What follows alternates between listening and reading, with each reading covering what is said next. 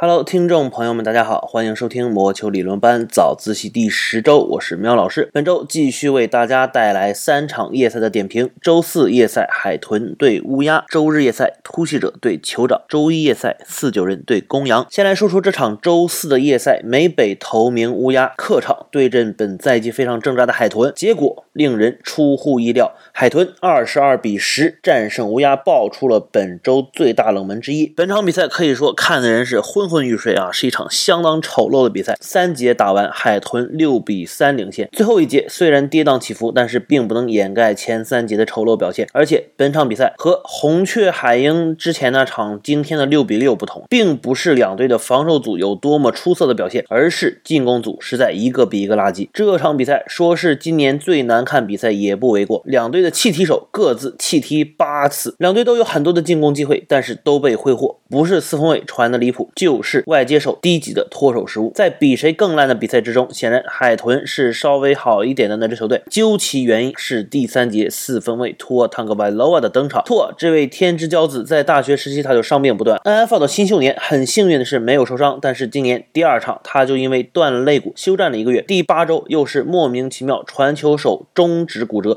而且他并不知道是哪一个 play 骨折的，上一场他就休战了。本场比赛一开始他也是作弊上官，他的伤病问题也是海豚今年战绩。很差的一个重要原因。今天首发的四分卫这 Kobe Brissett 前三节打的是相当的烂，二十三传只有十一中，不到百分之五十的传球命中率，拿下一百五十六码。球队的进攻非常停滞。而托尔登场之后，虽然一开始表现出难以适应，但是之后的三个 drive 中，托尔带队完成了两次得分，包括最后时刻几乎杀死比赛的一个大阵。托尔登场不到两节，十三次传球，八次命中，传球一百五十八码，冲球大阵一次，不算是令人惊艳的表现，但是至少是一个稳。稳定的输出帮助球队拿下了比赛，而且托带伤上阵，在传球手受伤的情况下能够打出这样的表现实属不易。托的进步其实不如预期，今年的表现也是比较的挣扎，在联盟我认为他属于一个中游还要偏下的一个表现，但是至少托还是要比 Jacoby Brissett 要强。今年海豚的进攻得分排在联盟倒数第五，推进码数排在联盟倒数第四，和去年的一个优秀表现大相径庭。主要原因还是 Jacoby Brissett 实在是一个扶不起的阿斗。而拓也是迟迟不能展现出他的实力啊，而且伤病困扰也是一部分。今天海豚的进攻亮点并不多，其中一个是他们激活了外接手 Albert Wilson，让他更多的参与到进攻中去。而很多战术设计啊，屏风短传啊，给他接球后推进，他也有几次漂亮的突破情报啊，也还有几次冲球的一个机会。更精彩的是第四节乌鸦把比分迫近之后，Albert Wilson 抓住了乌鸦防守的一个漏洞，一个 Will 的路线无人盯防，接球推进六十四码，直接杀到了端区线前。他今天四。四次接球拿下全场最高的八十七码。其实海豚的一个接球阵容并不弱，今年的首轮六号外接手 Jalen Waddle 本赛季表现的是可圈可点。近端锋 Mike s i k i 这位小朱老师的爱将啊，一位有篮球背景的一个球员，可以说是单挑神器。伤病名单里还坐着两个虽然很玻璃，但是非常好用的球员，Devonte Parker 和 Will Fuller。海豚的这个武器库其实配备的相当的齐全。他们进攻的主要问题还是一个四分卫的稳定性和能力的问题。今天虽然比赛打得比较难看，但是还是有一个非非常高光的一个瞬间，海豚的一个屏风短传战术被乌鸦突袭，拓在压力下将球扔向了人堆。这个球本来设计的是给跑位 Miles Gaskin 的，但是他夹在人堆里面没有接到球，球不偏不倚，正好落在护锋 Robert Hunt 的手里。其实这个时候已经是非法接球了，因为 Robert Hunt 他并不是一个合法的接球人，但是 Hunt 还是非常勇猛的，带球猛冲进端区，在端区面前被两个人擒抱。只见这个三百三十磅，也就是三百斤的大胖胖子在。被绊到脚之后，凌空飞起，在空中一个近乎倒立的姿势下面，将球伸过端区线，完成大阵。虽然没有算，但是这个可能是本赛季，甚至是 NFL 历史上最为精彩的被吹掉的一个大阵之一。但是这一幕也就是本场比赛最精彩的镜头了。而另外一个精彩的镜头是海豚的脚卫 Zayvon Howard 制造了 Sammy Watkins 的吊球，并且自己捡起来完成了一个将近五十码的一个吊球回攻大阵。这也是整场比赛的分水岭，直接打破了场。上的僵局让局势完全倒向了海豚。其实坐拥联盟最高薪的脚位组合 Zayvon Howard 和 Byron Jones 今年的表现都不算非常的优秀，但是 Zayvon Howard 在这个 play 完全成为了海豚本场比赛的英雄。最近两场海豚的防守组相比前半个赛季有不小的提升，防守组的复苏也是他们两连胜的一个重要的原因。虽然海豚已经基本告别了今年的季后赛，但是他们其实是一个不容小觑的对手，他们也很有可能像本场比赛一样，让很多季后赛球队在他们身上。上翻船。他们今年剩下的任务，应当就是继续锻炼托坦格瓦洛瓦和众多年轻的球员，以图在明年重新大展身手。乌鸦本场比赛进攻组出人意料的哑火，他们的防守做的还是比较出色，尤其是他们的前线，整场都给海豚的两名四分卫以极大的压力。今天全队四次擒杀，十三次撞击四分卫，Clay Campbell 和 Justin Houston 这两名老将各自拿下五次施压。新秀奥达菲奥卫继续表现出色，拿下一次擒杀，两次线后擒报，三次撞击四分卫。今天防守组表现最为突出的是去年的首轮秀线卫 Patrick Queen，今天他交出了一个相当全能的表现，拿下全场最高的六次施压，一次擒杀，一次制造吊球，并且差一点捡到自己手中。他今天也没有一次错失情报。但是乌鸦今年防守组最大的问题还是在二线。今年脚卫 Marcus Peters 伤病，让脚卫的位置出了一个大洞，Marlon Humphrey 一个人难撑大局。安全位上的 Sean Elliott 的一个受伤更是雪上加霜，而另一位安全卫 Chuck Clark 今天打的屎一样。脚卫 Anthony Everett 今年战犯级别的表现，本场比赛再次展露无遗。虽然有两次破坏传球的高光表现，但是他在场上还是时常走神，而且乌鸦的二线经常出现沟通失误的问题，导致放出大码数。上半场最后时刻，Everett 放了 Isaiah Ford 一个五十四码的接球，那这个球我认为他应该是守一个 man to man 的，但是不知道为什么他守了 flat zone，直接把 Ford 从身后放掉，导致海豚拿到了一个任意球。而另外一个球发生在第四节，乌鸦将比分追到十二比十五的时候，Everett 被对方的外接手带走，导致左边的防区出现了真空。我不知道应该是怪 Everett 没有去守这个 flat zone，还是 Patrick Queen 没有去补这个位置。但是 Albert Wilson 一个 pre snap 的时候，没有一名防守球员去关注并且跟随他。那么我认为这个时候 Everett 应该去守一下这个位置，而不是被人带走，导致啊 Albert Wilson 一个无人看管的一个 will 路线拿下了六十四码。最后海豚拿下达阵，也终结了比赛。乌鸦的二线今年防守大码数一直是一个问题，他们的二线就像是一个定时炸弹，随时要爆炸，留一个大洞给进攻组填。最大的问题是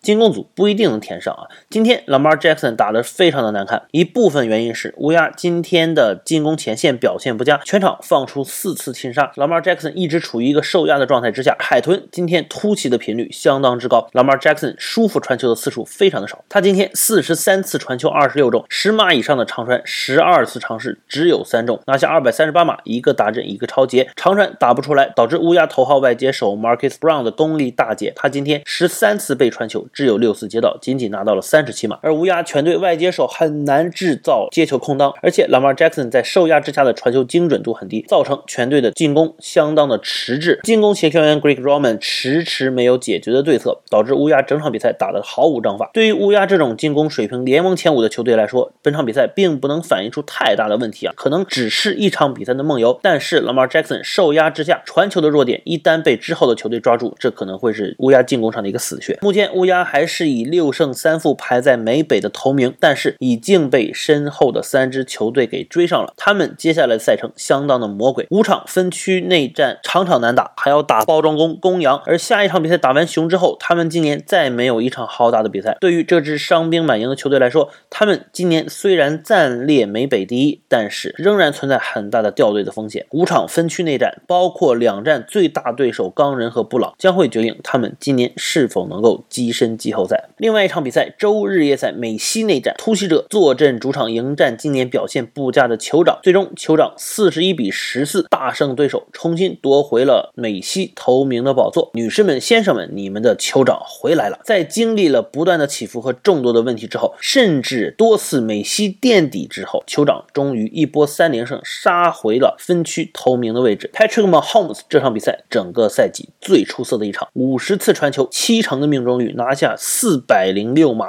五个打阵没有超节，这才是 Mahomes 应该有的数据。Mahomes 今年的挣扎一部分来源于球队极差的运气，而另一部分来源于联盟找到了对于酋长的破解之道。几乎所有球队面对酋长都在打一个 too high safety，一个双高位防守，这极大的减少了 Mahomes 神仙球的概率，掐住了酋长赖以生存的长传进攻的一个套路。但是这种防守就会让酋长更多的得到短码数的机会，而 Mahomes 艺高人胆大，他的长传的一个倾向性仍然非常的高。但是酋长本场比赛进攻真正的打开了，原因就是不断的中短传。那么 Homes 本场比赛超过六成的传球是十码以内的短传，传球命中率高达将近九成。相比而言，他的长传八传三中，命中率不到四成。当然，他也有传给 Darrell Williams 那个单挑球这种不讲理的运气达阵，但是他减少了长传，更多的小刀割肉的一个进攻，反而让球队的进攻活了起来。这种进攻中，他也是更加的游刃有余，打的居然有点布雷迪的一个老汉风骨啊！可以说，本场比赛酋长的战术调整得到了奇效，帮助球队的进攻死灰复燃。今天酋长的进攻前线在传球保护上做的也是相当到位。那么 Holmes 在大部分时间里都在口袋里舒服的传球，全场没有放出过一次擒杀，而且几位外接手也被激活，连续六周推进码数没有破百的联盟头号近端锋 Travis Kelsey，本场比赛终于爆发，得到全队最高的十次传球目标数，八次接球拿下全场最高的一百一十九码。Tyreek Hill 同样得到十次传球机会，七次接球推进八十三码拿下两次打阵。突袭者的后场拿他完全没有办法。跑位 darrel Williams 在战术调整之后获得了很多的机会，九次接球拿下一百零一码一个打阵。酋长本场比赛战术本是完全打开，西海岸进攻打的是出神入化，四十一分也是酋长今年的第二高分。酋长今年破烂不堪的防守组，本场比赛表现的也是可圈可点。今年毫无存感的防守前线，本场比赛十四次施压，两次擒杀，表现的相当不赖。酋长的二线也很好的限制住了突袭者的传球防守，尤其是对方的头号接球手近端锋 Darren Waller。同时，酋长还两次制造对手失误。突袭者老将 Deshaun Jackson 在突袭者的第一次接球变成了一次吊球，同时 Daniel Sorensen 还拿到了一次超节，连 Sorensen 都超节了，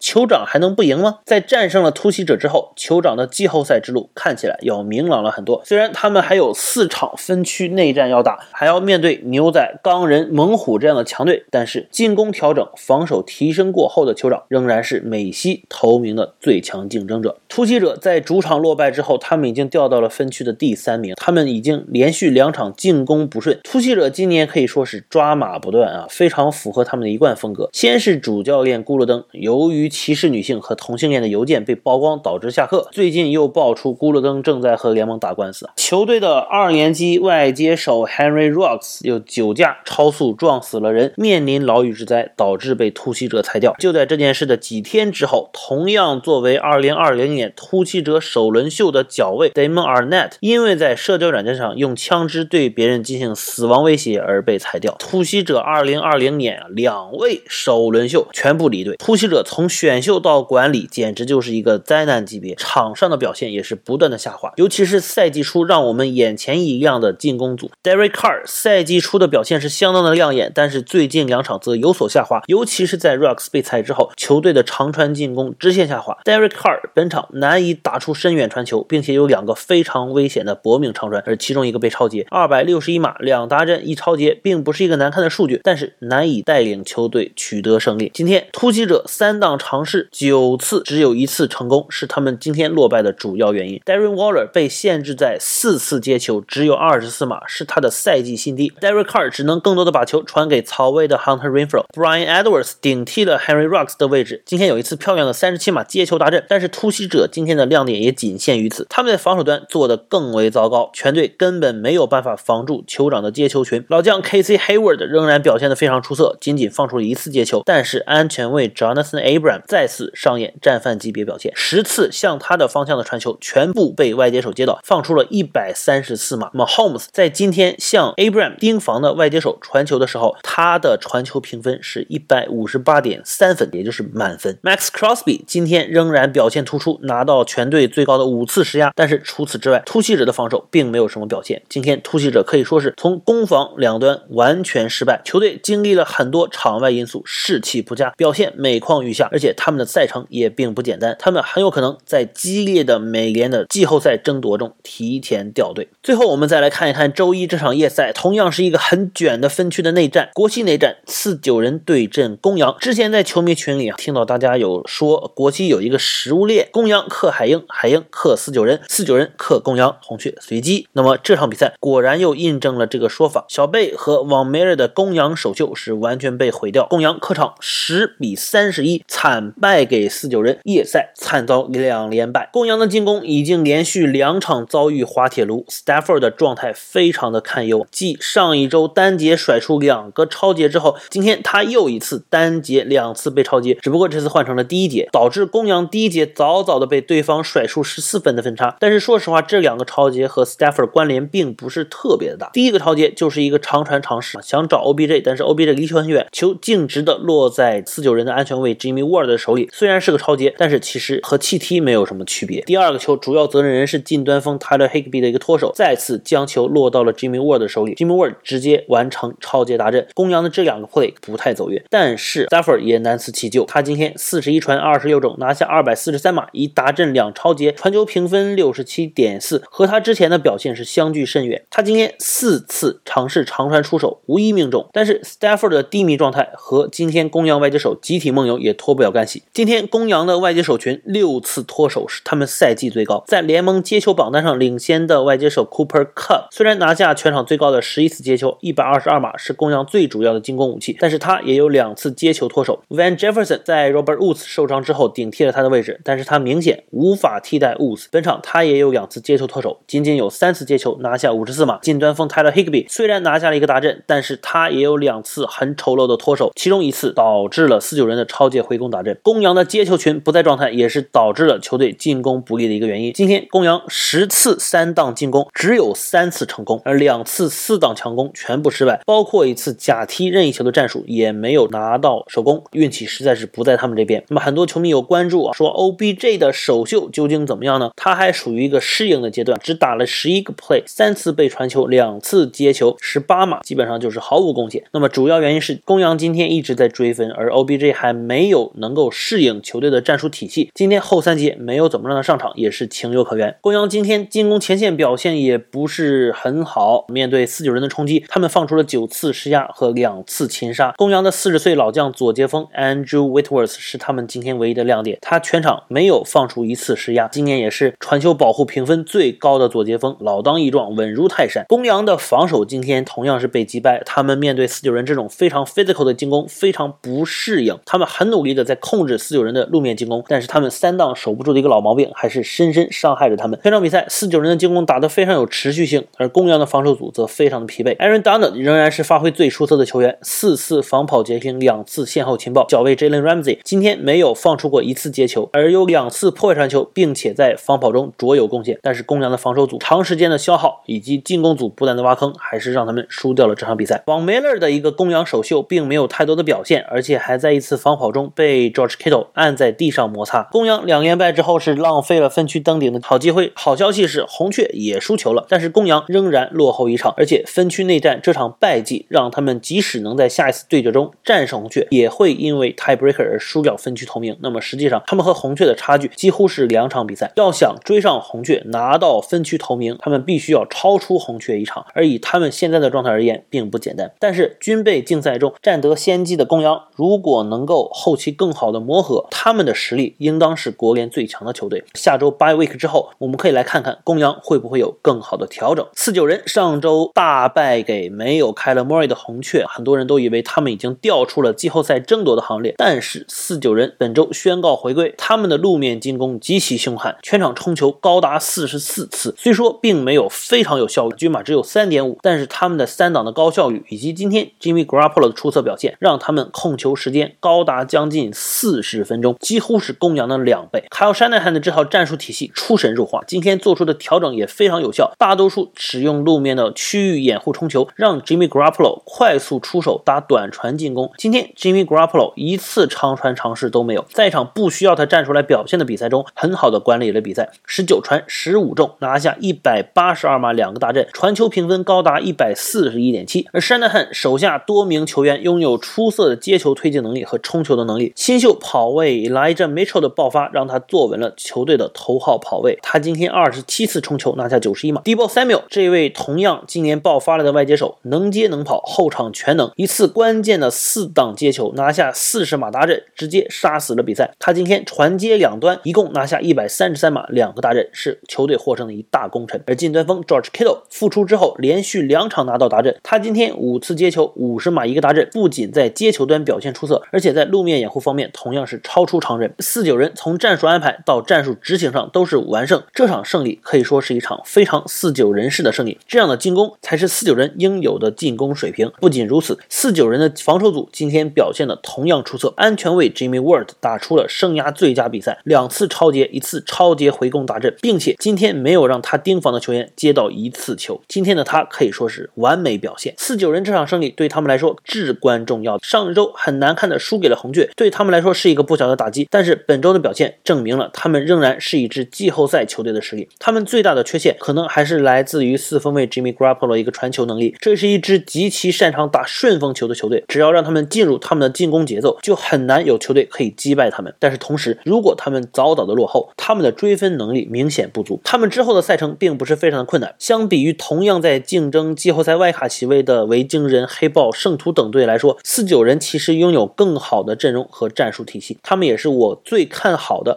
能够挤进今年季后赛外卡席位的球队到了季后赛，相信他们是前几顺位的球队都不想碰到的一个对手。那么本周的内容就到此结束了。下周三场夜赛：周四夜赛猎鹰对阵爱国者；周日夜赛闪电迎战钢人；周一夜赛海盗对阵巨人。更多精彩的内容，下周敬请期待。